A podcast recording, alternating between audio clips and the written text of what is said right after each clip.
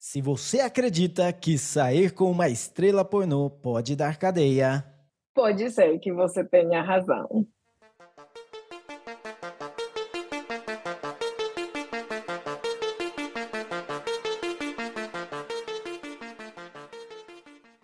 Bem-vindo, terapeutas, ao episódio de número 27 do Terapia da Conspiração Podcast. E como vocês já perceberam aí, temos uma convidada muito especial aqui com a gente. É, temos aqui a Alejandra e eu sou o Ariel Barcelos e o Davi não está, então hoje seria um episódio solo, mas daí eu chamei a Alejandra porque a Alejandra ela mandou um e-mail baseado no último episódio falando de como eu estava errado. É, apontando todas as falhas. Então, não só contente em, em ler o e-mail aqui, é, como o Davi não ia poder gravar, então eu chamei a Alejandra para a gente discutir aqui como e quão eu estava errado, né? Uh, Alejandra, se apresenta aí. Então, oi, terapeutas da conspiração, eu sou a Alejandra. Eu sou a pessoa que aguenta o Ariel viajando todos os dias da vida. e também sou uma super fã do podcast. Isso, isso mesmo. E, então, a, a Alejandra já, bom, muito do que a gente fala aqui no programa sobre o chat GPT, é, eu consigo esse conteúdo porque a Alejandra, ela trabalha usando o chat GPT. Então, a gente conversa e daí eu trago algumas coisas legais uh, aqui para o programa. Então, talvez também mereça esse agradecimento aí a, como uma, uma produtora do, do podcast, em, em, na forma de que ela provê conteúdo para a gente falar. Eu, eu aqui, trago né? ideias. Isso, muito bom. E, e, depois você roma de mim. Você fala, ah, porque parece uma coisa legal que nunca foi que a Alejandra falou. Tipo, parece que você fez. Mas na verdade fui eu. É, é que não dá para fazer um podcast se eu, se eu teria que mudar o nome do podcast para Alejandra falou. E daí, qualquer tudo eu falo, Alejandra falou isso. E às vezes eu faço o quê? Eu falo as coisas e depois a Alejandra vem e me corrige, como é o caso, né, do nosso tema de hoje. Então eu vou, a gente vai pegar aqui, ó, a Alejandra mandou o e-mail, que é o Ariel tá errado, o assunto do e-mail, super simpático. E... Mas vocês falaram, manda aí, o Ariel tá errado. O Davi falou. O Davi falou. Eu não falei nada. E o Davi é um locutor oficial do podcast. É. Bom, mas beleza. Uh, vamos, vamos ver aqui, então. O, o assunto do último episódio, se você não, não escutou, uh, vai dar para entender esse aqui, principalmente porque a gente vai estar tá falando as informações corretas aqui. Mas você volta e escuta o podcast lá, a gente, o, a gente falou sobre os protestos que estavam acontecendo na França e a, a mega greve que aconteceu na Alemanha. Então, uh, e eu, Alejandra, como uma pessoa com experiência de ter vivido nesses dois países é, e de conhecer também a história do, da, da França, é, ela mandou algumas correções uh, sobre o que a gente falou. E a primeira coisa foi que uh, eu disse que o criador da guilhotina tinha sido morto na guilhotina. É, mas isso é um mito. A Alejandra escreveu aqui que, na verdade, ele morreu de morte natural, um aneurisma da, de aorta, uh, com 75 anos. Mas tem, teve gente aí que, que, que morreu na guilhotina, não, foi, não era o criador da guilhotina, mas era uma pessoa que estava aí do lado da revolução e depois foi parar na guilhotina, não teve?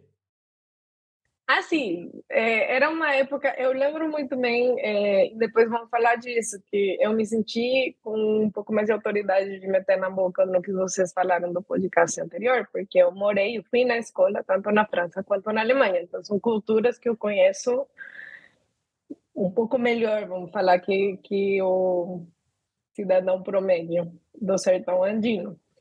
Então, eu lembro muito na escola uma hora, quando estávamos vendo a Revolução Francesa, a, a professora falou: olha, era um negócio, chegou a ser um nível de paranoia tal que se seu vizinho fazia festa, tipo, é, era naqueles vizinhos que tacava música alta sexta até três da manhã e você achava chato, era tipo, o que que eu faço para ele não acordar, não acordar meu filho que está dormindo na caminha dele do lado?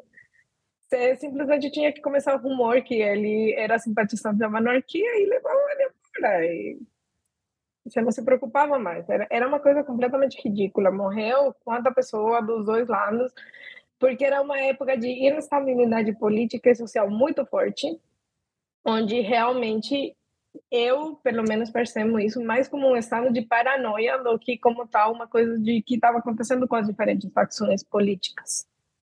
Uh, é, então, uh, deixa eu ver, tem a ver esse, é, esse tanto número de mortos e toda essa paranoia aí da, da Revolução Francesa, é, é, dessa história que saiu, que tem aquele, acho que é um túnel que tem as caveiras, ou é, eu estou viajando? Essa é outra coisa. Essa é outra coisa. As, eu não sei se tem a catatumbas da Revolução Francesa, mas essa era mais uma coisa que eles tinham de fazer e, e vem desde a Inquisição. Tipo, era uma coisa de não saber o que fazer com os mortos quando a Europa, nós tendemos a ver ela como se fosse uma coisa muito da hora, mas tá cheia de violência, genocídio, todas as coisas. Então, era uma coisa de cada vez que na França eles não tinham o que fazer com os mortos, faziam esse tipo de coisas. E algumas foram tipo, se mantém até hoje e se tornaram uma atração é, política, não, uma atração turística, né? Mas, mas isso pode ter da Revolução, mas não necessariamente. Vem desde a Inquisição essa prática. Ah, entendi. Entendi. É, e é isso. Então lá na, na França tem umas, umas cata, como chama isso? Catacumba? Cata... Catatumbas. Que Catatumba. são tipo. É, são, são porões que, que são as, as, o teto, as paredes são feitas de ossos humanos. É, para quem é, é para quem gosta desse de turismo meio não sei, estranho, meio como que fala isso? Mórbido, é. É, é uma, uma, uma modalidade nova, turismo mórbido. Então tá, então é, e nisso, então até o, o líder da revolução, que, um dos líderes no começo, que acabou sendo executado na guilhotina. Vários, vários foram. De novo, também, quando entendemos líderes da revolução, também muitas vezes pensa-se que tinha os revolucionários e que eles eram tipo uma gangue super bem unida, que sempre se sempre estavam Tipo, sempre estava na mesma página, não sei o quê. Mas, como tudo que acontece quando um grupo pega o poder de um grupo anterior, começaram a ter discussões. Tinha, dentro dos revolucionários, tinha aqueles que achavam que tudo bem tirar o rei do palácio de Versailles, mas matar ele era talvez um pouco excessivo. Ou que falavam, tipo, porque, por exemplo, na, na, na, Revolução Francesa fizeram coisas como abolir a religião, que é uma coisa que a gente sempre discute, que nesse tipo de coisa, quando há uma mudança de regime, tenta tirar as religiões das pessoas, porque a religião se torna um foco de oposição. Então, eles, eles baniram a religião, e também tinha as pessoas que falavam, viu, mas você não acha que está tudo bem deixar que o povo, sei, batize as crianças? E de novo, como eu falei, uma época de paranoia coletiva, muito comum um dos outros. Então, tinha o Robespierre, que para mim era o líder da revolução, mas é que você não leu essa parte no e-mail, mas eu fiz a piada que todos os dados históricos foram gerados pelo chat GTP. Ah, ok. Como que é? É, é fala que esse, esse foi segundo o chat GPT. O cara que criou é. a guilhotina morreu. Ok. É, tudo no geral foi. Então, ele, é, eu, eu, o que eu queria falar é que o Robespierre, que foi o último líder da Revolução, e em parte, tipo, toda nessa época que é chamada época do terror, é, essa, essa calma, quando o povo, não sei, eu lembro exatamente como que eles falam na escola francesa, o povo cansado de tanta violência, é, manda o Robespierre na guilhotina. E, é, e aí, a, tipo, logo depois, eles, todos os condenados à morte, é, eles perdoam, abrem as prisões políticas, tipo, se dá uma certa mudança nisso aí, e, e é assim como a toma da Bastilha é o evento que simbolicamente começa a Revolução Francesa, embora o sentimento vinha de faz anos a execução do Robespierre na guilhotina é o evento que acaba o regime do terror na Entendi. França. Entendi. É. E, e, ainda depois da, da morte do Robespierre, eles mantiveram a revolução, uh, vamos dizer assim, a, o Estado, porque depois devolve-se o poder à, à monarquia, certo? Mas em que momento que acontece isso? Sabe que essa eu não sei, porque eu voltei para depois da Revolução Francesa. Ah, você não pegou essa parte. Essa parte eu não peguei. Mas tipo, tem uma coisa que acontece no geral, em termos, aqui já é mais entender o clima da Europa. O, o que está acontecendo é, uma vez a França fala não queremos mais rei, as outras monarquias da Europa se sentem ameaçadas. Não? Sim. Uma monarquia não, não gosta de o povo mandando mensagem de que podemos matar o rei, né? E, especialmente, começa com a Áustria, principalmente porque a Maria Antonieta, que era a esposa do Luís XVI, era uma princesa austríaca, ou seja, a monarquia austríaca tinha não só um interesse político, mas também familiar aí de, de, de, que não, não se matasse a família real francesa ou de vingança depois deles terem sido mandados para a guilhotina. Mas várias, vários países dentro da Europa eh, declaram a guerra para a França como, como uma forma de mostrar que não é legal você acabar com a monarquia. Claramente o discurso do papinho é que precisa ser de rei para proteger o, pro, o povo, mas... É porque sem o rei, quem vai construir as estradas, né? Exatamente. Alguns falariam que é o Estado agora, mas enfim. É, mas então começa todo esse clima. E então pensa qual que é a carga econômica de um país que está num, em guerra com as todas, por todas as fronteiras praticamente, menos a Espanha. A Espanha não é um país muito dado à guerra. Não, eles estavam com seus problemas com os árabes lá na, na, na África, né? Mas, por exemplo, tipo a Áustria, a Alemanha, que naquela época não existia tal como a Alemanha, mas Prússia, não sei o quê, Inglaterra, todo mundo começa a falar, viu, França, não tá legal o que você está fazendo. E ainda você tem uma guerra civil toda.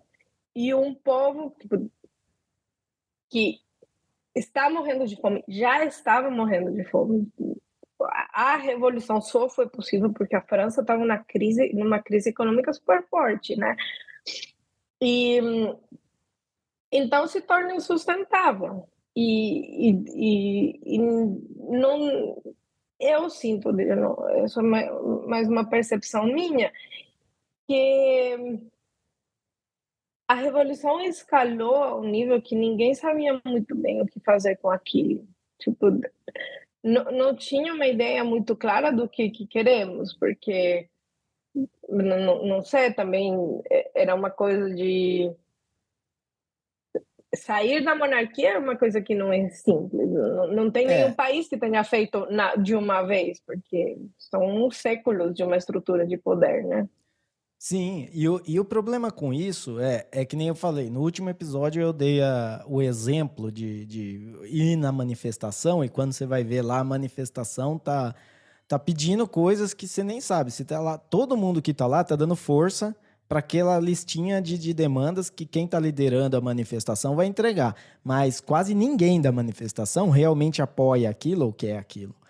Uh, e, e isso é um problema com, com as revoluções, tipo você falando da, da Revolução Francesa e como eu tenho uh, estudado da Revolução Russa para fazer um especial aqui para o podcast, uh, eu vejo muita, é, muita semelhança.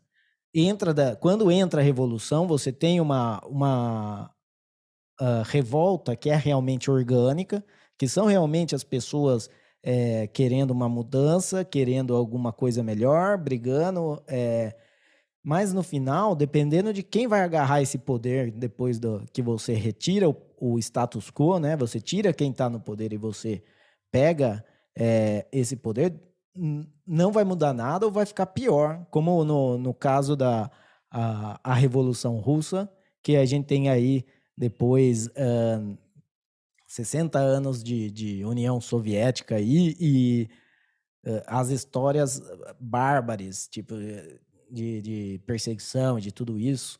E eu vejo que é, que é bem isso. Uh, que nem quando, quando você comenta a Revolução Francesa, né? Ah, todo mundo queria, mas depois tem um grupo organizado que vai lá e sequestra aquele poder que está vazio, que é, assim, é, é um, uma coisa até lógica. Você imagina, existe um vazio de poder, existe uma população já acostumada a ter uma centralização de autoridade ali. Então, se você simplesmente faz um vazio ali, uh, alguma facção vai pegar e vai tomar esse poder. E para eles imporem o respeito, para eles derrubarem as outras facções, que também vão estar ali brigando com, pelo poder, eles vão ter que ser autoritários, violentos e, e até paranoicos, que é o, é o caso, é isso. Que nem você comentou da, do vizinho, você, você começando rumor sobre o vizinho. E a União Soviética era a mesma coisa.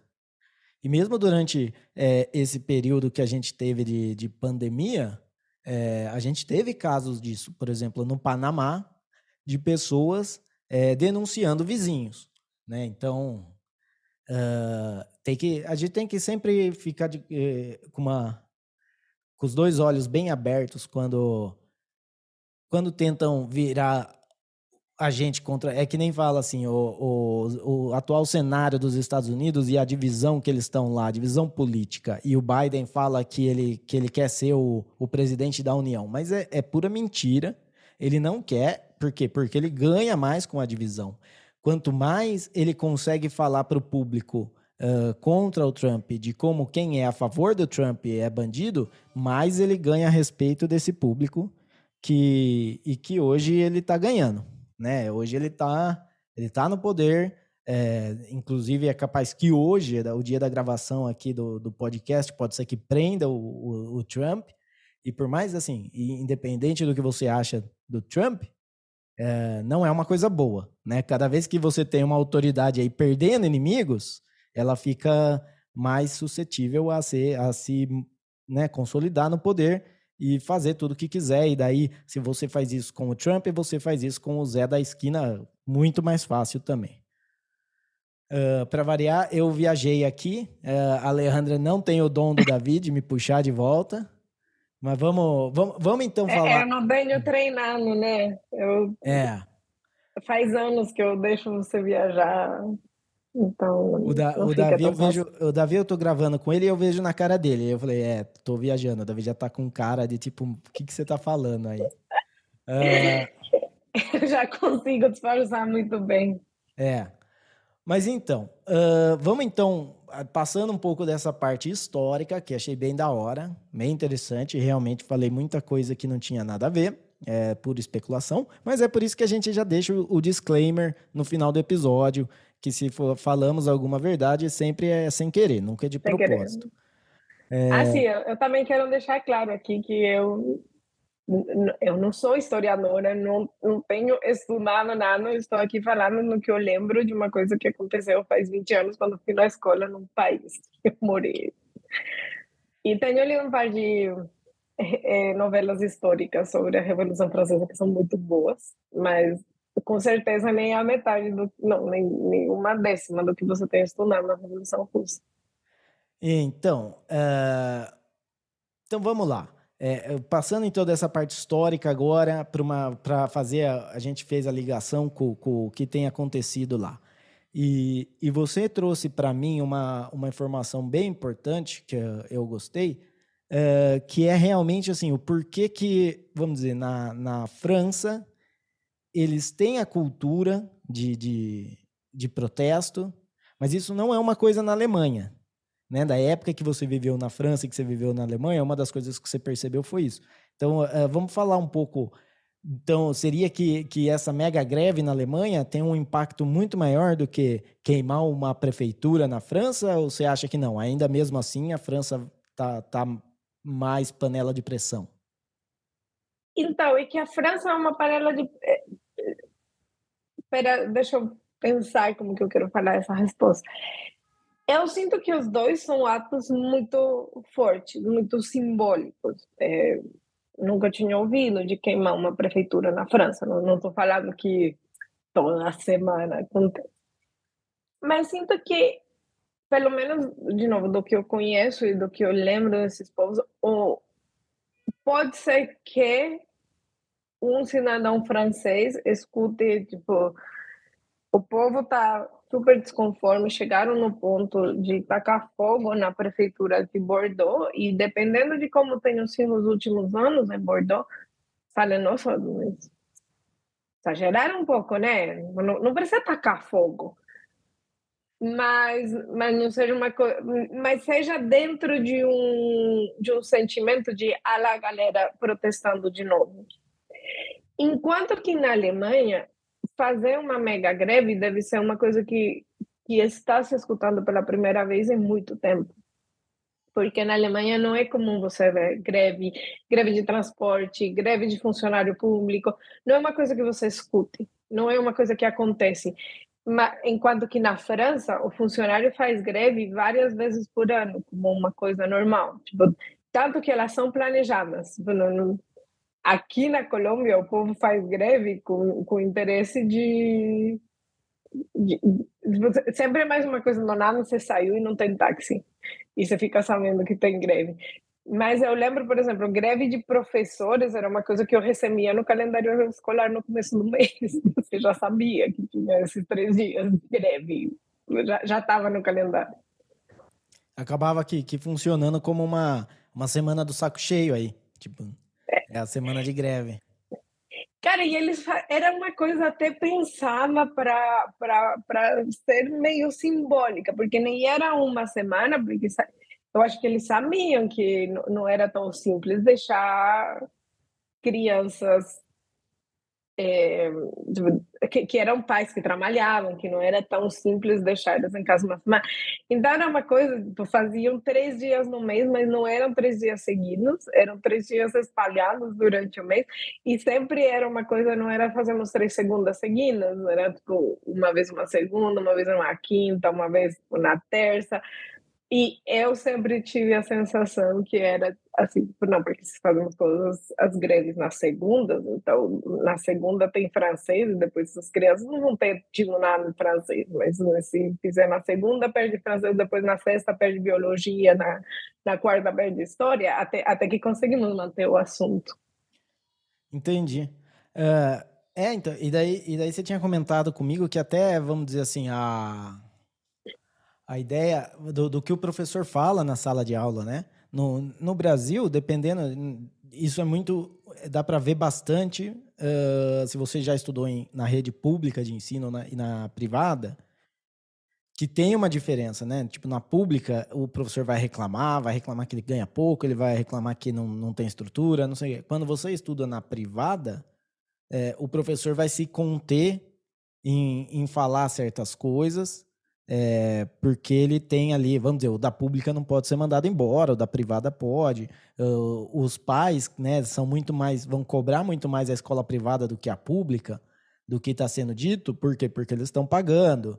Uh, enquanto na pública está todo mundo pagando também, mas é, é, é disfarçado. Uh, então, na, na França tinha, tinha essa ideia, né, do, do professor reclamar bastante com os alunos? Mais ou menos, assim. Eu nunca vi eles falando necessariamente, pode ser que eu não lembre também, mas nunca foi uma coisa de específica, olha o governo, olha não sei o quê. Mas eu lembro muito uma vez, é, uma vez que passaram aquele, aquela coisinha de greve, e foi um mês que tinha mais dias de greve do que a média. Foi, foi, foi excepcional. Alguém perguntou, não, nossa, o que aconteceu? Que está tendo mais greve do normal. ela fala, não, as coisas estão difíceis, não sei o quê. E... Mas era muito uma coisa de, de defender esse direito ao protesto, que, que é uma coisa muito. Eu sinto que ele, que ele está muito dentro do, da, do espírito francês. Há uma desconformidade geral por parte dos professores, não sei o quê, então nós decidimos que esse mês essa greve tem e, e, também não era todo mês que tinha greve, eu estou meio que exagerando, mas, mas, mas ela falava, tipo, queremos que se faça sentir porque há um descontento, mas em nenhum momento, tipo, se jogavam nomes, em nenhum momento que eu lembre se jogavam políticas, era mais uma coisa geral. E aí, depois, as crianças falavam que era fona, porque então não tinham com quem ficar. E eu lembro muito que, que ela falava, é, mas nós também perdemos. Nós, os dias que nós fazemos greve, nós, nós não recebemos. O que com o tempo eu cheguei a perceber que era apenas lógico, porque eles não estavam trabalhando esse dia. Enquanto que na Alemanha, e eu vou fazer também aqui uma, uma aclaração que acho que é importante, e é que, embora eu fui nos dois países na escola pública, é, eram escolas públicas de é, um estado tipo, de, de, de, bairros com um estado econômico completamente diferente. A população, a galera que ia na escola na França era muito mais vulnerável, muito mais é, de imigrantes, é, famílias que estavam vivendo no dia a dia, enquanto que a galera que eu fui na Alemanha era supremamente privilegiada. Mas na escola na Alemanha você nunca escutava esses papos, nunca assinavam. E eu lembro que em algum momento eu perguntei isso para um amigo meu que era alemão e ele falou: não, mas professores não têm direito a ter greve. Tipo, eles têm salários muito bons, as condições são boas o suficiente e dentro do contrato está que eles não têm direito à greve. Que para mim foi foi muito impressionante. Tipo, é, eu lembro que porque eu cresci um pouco com essa ideia do, do, do, livre direito a protesto, eu lembro ter pensado naquela época que eu não conseguia conce conceber um contrato laboral que fosse tão bom que eu voluntariamente deixasse de lado meu direito ao protesto. É, Depois, claramente, minha percepção laboral mudou muito, mas eu estou falando Alejandra é. de 17. Não, e na verdade, não é uma coisa. O, o cara pode até ter falado que eles não, não têm direito à greve, mas não, isso não é uma, uma realidade. Porque se o professor decide que ele não vai levantar da cama naquele dia, ele não vai levantar da cama aquele dia. O que, que vai fazer? Vai o, o, a polícia alemã vai chegar lá com uma arma na cabeça dele para ele ir dar aula? Não vai. Então, se, se todos os professores fazem isso, você tem uma greve. Né? A, a diferença do, da falta, né, de você faltar no serviço e de uma greve, é só a quantidade de gente que adere a isso. Né? Se você tem gente. É o nome, né? Pra... Aquele negócio de falar estamos todos em unidade, tipo, para criar ah, essa sim. ideia de comunidade. De... É. Então, é, é, eu, eu entendo quando eles falam, ah, não pode. Tipo, tem. Acho que a. Acho que a polícia no Brasil, tipo, não tem direito à greve. É, mas é a coisa mais imbecil do mundo. Todo mundo tem direito a simplesmente ficar na cama e não ir. Uh, vai da, da outra parte decidir se, se vai continuar o contrato, se vai negociar alguma coisa, se vai. Mas do princípio de, de liberdade do, a não ser que seja isso mesmo, entendeu? Ah, você faltou do trabalho, então você vai para cadeia. Entendeu? Mas aí a gente já está falando no, num outro nível de sociedade, né? Numa, uh, onde não é, não é uma sociedade livre. Mas dentro de uma sociedade relativamente livre, né? Você não ir no trabalho é isso. Não ir no trabalho. Se um monte de gente não vai no trabalho, não vai no trabalho. E ainda pega um monte de plaquinha e fica na frente do trabalho reclamando, é beleza, é uma greve. Não tenha. E, é, e vamos dizer, é mais ou menos o, o que aconteceu com os do, do transporte é, na Alemanha. Porque, é, se você for ver, não tenha uma, uma reivindicação, tipo, quando é, tem um sindicato por trás, que, que tem uma pauta, que tem uma agenda, que tem. Na verdade, o que, que eles pediam? Eles pediam o reajuste da inflação. E o, o reajuste da inflação é uma coisa que, que nem eu, que venho de um, do Brasil, que tem um problema grande de inflação historicamente, é, isso é sempre dado. Quando tem greve é porque eles querem alguma coisa acima do, do reajuste da inflação. Né? Porque o reajuste da inflação, é, ele é já...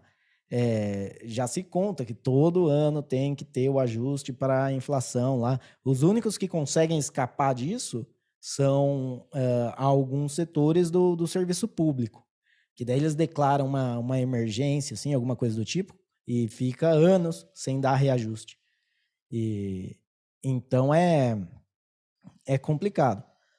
Uh, bom, falamos aqui da, da França, do, do, da Alemanha. Vamos, vamos falar um pouco, vou no espírito do podcast aqui, realmente de de teorias da conspiração, né? Porque uh, eu acho bem legal os, os dados que foram, uh, que, que foram trazidos aqui. Tá certo esse verbo? Nossa.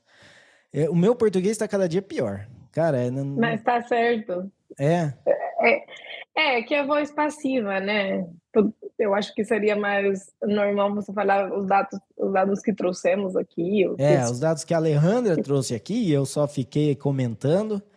Uh, e, e falar um pouco, teoria da conspiração. Qual que é a sua teoria da conspiração favorita? A minha teoria... Tem uma que eu gosto muito, que é que, tipo, que na CIA tem corpos de alien. Eu acho que aquilo é espetacular. que na CIA tem, cor, tem corpos de alien que eles, que eles pegaram e ficam é, é, fazendo que, experimentos. Que, que um, sim. Esse aí eu, vai da, da, área 51 lá, né? No... Claramente você vai saber mais do que eu, mas para mim. Você sabe? É, vamos lá, vamos, vamos viajar na, na teoria da conspiração aqui. Você sabe que, na verdade, é, agora tem um movimento falando que a CIA tá, vai começar a CIA, o governo americano, vai começar a admitir que existem aliens, mas porque eles estão escondendo uma outra coisa, porque não, não são aliens, são é, entidades demoníacas. Então, quando você vê uma coisa que parece um, que sabe aquelas que eles gravam, que é uma luzinha que anda, é, que vai rapidinho de um canto para o outro, uhum. de repente some, todas as, essas pessoas que falam que foram abduzidas, ela tá, então, eles estão falando agora que isso não são aliens, isso são entidades demoníacas, e que agora a CIA descobriu que é isso. Então, ela vai divulgar que tem alien para encobrir que são atividades demoníacas na Terra. O que, que você acha dessa teoria? Eu, eu acho muito legal porque, aliás, se junta um pouco com o que eu penso de por que eu gosto tanto da teoria dos aliens. E é que, tipo, eu sempre sinto que, que esse negócio, ah, porque a CIA guarda um monte de segredos, não sei o que, entre eles, aliens. A CIA é um dos lugares, do, dos, das entidades mais perigosas do mundo e não precisamos colocar nada de supernatural nisso aí, que já tudo que acontece com a CIA devia nos preocupar. Ah, mas não, o que você tem que se preocupar é que tem uma área aí da que ninguém fala que pesquisa aliens e entidades demoníacas. Tá bom. É, o que você falou aí faz sentido. Pode até ser que a, a própria CIA que faz esses rumores para virar notícia, para esconder o fato do que a CIA realmente faz. É. Sabe? Tipo, ah, eles vão achar que a gente tá mexendo com alien, com coisa de demônio lá, quando na verdade o que a gente tá fazendo? A gente tá planejando uh, assassinato de presidente, a gente tá, é, a gente tá influenciando re, é, revoluções aí no, no mundo, uh, a gente está explodindo Mudando, gasoduto, tipo, apo né? Apoiando facções em guerras civis que vão terminar em, em diferentes regimes, Isso. saindo dos, entrando dos dois lados ainda apoia apoia uma e apoia que é contra para eles ficarem uhum. sempre bem com a que ganhar, entendeu? Eles apoiam os dois lados e é. Olha, eu gostei, gostei. É, acho que você, você já, já é uma ótima terapeuta da conspiração. Já tenho, já tenho o, como fala, o sexto sentido do, do terapeuta da conspiração, que consegue enxergar além da teoria da conspiração, a antiteoria da conspiração, que é, né? Então, a, a teoria da CIA fazer um negócio, na verdade, é a CIA implantando essa informação para que ninguém preste Para o povo não se preocupar com o que eles realmente estão fazendo. É, aprendi nos melhores também, essa parte de ser terapeuta na conspiração. É, não, ficou super bom. Pois é, mas vamos, mas voltando então, porque o da hora é você entreter a ideia de que existam entidades demoníacas. Na, okay. Porque por mais que, que seja mais crível que a, que a CIA está inventando tudo isso para ficar fora, né, para tirar o dela da reta, uh, o, mais, o mais engraçado é quando você pensa que pode ter entidades demoníacas é, e que elas estão abduzindo pessoas e fazendo aí é, como uh, probing, né? O, aquele, o exame, fazendo exame de próstata nas pessoas é, que eles abduzem aí. Ok. É, é, é, assim, me interessa muito pensar porque, tipo, qual que seria aqui a, a diferença entre entidades demoníacas e aliens? É, é uma coisa da onde que eles vêm ou qual que é o intuito? Estou tentando pensar aqui. De novo, então, pensando. Do, a ideia... porque se, se, se, é no ponto que a, que a CIA não se preocupa por admitir que tenham aliens, por que, que admitir que tem aliens está tudo bem, mas, mas é tão importante assim encobrir essas entidades demoníacas? É, então, vamos lá. Vamos começar da onde surgiu essa, essa teoria do, do entidades demoníacas. O que, que acontece? A gente tem Uh, várias, a gente tem telescópios, tem agora o, o telescópio web também, tem, a gente manda sinais de rádio para fora, a gente faz, manda Tesla para Marte, quer dizer, era para mandar para Marte, passou reto.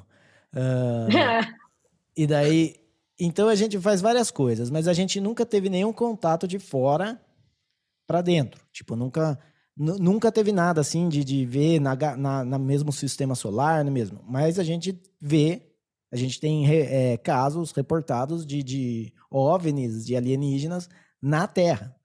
Então, se a gente não vê nada chegando, mas a gente vê na Terra, então eles falam, é porque já está aqui. Entendi. Entendeu? Então não é nada alienígena no espaço, mas alienígena na, na dimensão talvez, na frequência. Uhum. Então você não vê todo o tempo, você vê às vezes, acontece. Então por isso que é, não, muitas vezes não nem respeita as leis da física, né? A, fala assim, não, não poderia ser alguma coisa se movimentando desse jeito, porque não, não tem como uma nave se movimentar. Mas quando você. Ah, mas a entidade é, demoníaca Aí entidade demoníaca funciona num outro, né? Não é nem a, não estamos mais no, no reino da, da física mecânica, nem da física quântica, é física demo, física do demo, do, do capeta. Então, é, então não tem, é, é vale tudo. E, e, então como é que faz? O negócio dos aliens já já estava ficando muito mainstream, já estava porque daí você teve lá falando, é, pode ser que a gente tenha tido alien, mas eles são tipo bactérias que vieram de outros planetas e pode até ter tido um papel na evolução da vida na Terra. A gente tem várias, várias histórias assim que daí acabam sendo menos chapéu de alumínio e mais objetiva. A CIA vendo isso falou, aí vai acabar com a gente. Se todo mundo não achar mais que alien é uma coisa sobre, sobrenatural. Então eles tiveram que daí plantar a informação do, do, das entidades demoníacas. Eles aceitam que alien existe, porque esse não é mais sobrenatural, mas daí começa a teoria de que se eles estão aceitando que alien existe, é porque na verdade não existe e o que existe é outra coisa pior. Os dois existem, claramente. As entidades demoníacas são as piores e deixa para lá os aliens. Pois é. Vamos conviver a... com eles. É, dado a, a CIA do jeito que é, né? Dado que a, a, o, todo o papel que a CIA tem, desde de, do assassinato do Kennedy, tudo isso, uh, não seria de se surpreender que não só a CIA sabe da existência de entidade demoníaca, como a própria CIA seja é, comandada por entidades demoníacas que querem só ver o caos na Terra. E ó, explicaria muita Cara, coisa.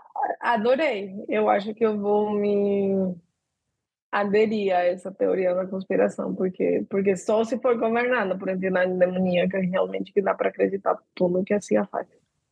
Então, e é isso. E fica então aqui, criamos uma nova teoria, né? Dissecamos aí e. Uh, bom, deixa eu dar alguns avisos aqui pro, pro pessoal. É, o nosso Twitter, Terapia da Conspiração Podcast, arroba podcast TDC. Então, se você quiser falar com a gente no Twitter lá, uh, fui bem ativo essa semana, consegui. Quero tentar continuar assim, quero tentar postar coisas mais lá, para vocês terem esse conteúdo de, de, teorias da conspiração, não só aqui uma vez por semana, mas em, em doses pequenas, através de tweets aí. Uh, e se você quiser mandar um e-mail aí falando o que, que você achou aí, o que, que você achou do, do da Revolução Francesa, o que, que você acha da, da greve na Alemanha, é, você achou que, que a Alejandra falou tudo bem, você acha que a Alejandra está errada? Manda e-mail. Você acha que o Ariel está errado de novo? Manda e-mail. Você acha que o Davi nem estava aqui, mas está errado? Manda e-mail. É contato arroba terapia da conspiração.com. E vale lembrar que aqui a gente trabalha uh, o podcast compatível com funcionalidades podcasting 2.0, capítulos e value for value. Então, se você tiver um aplicativo aí compatível com podcasting 2.0, você pode aproveitar essas funcionalidades. Uh, a gente recomenda aqui o Fountain, você acha ele no fountain.fm, que além de, de escutar e de curtir essas funcionalidades, você ganha alguns satoshis enquanto você escuta e também eh, você pode achar outros aplicativos em podcastindex.org/apps. Os links vão estar na descrição do episódio. Beleza, acho que deu tempo aqui, Alejandra. Tem, uma, tem alguma consideração final que você queira fazer? Não, só agradecer pela, pelo convite.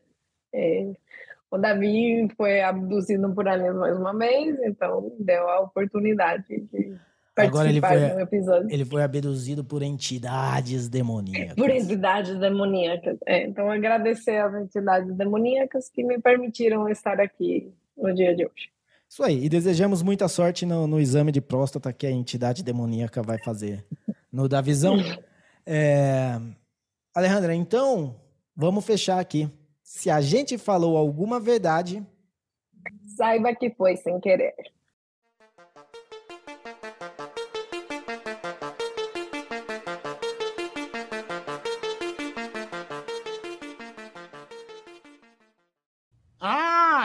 Entendi! Agora eu saquei! Agora todas as peças se encaixaram!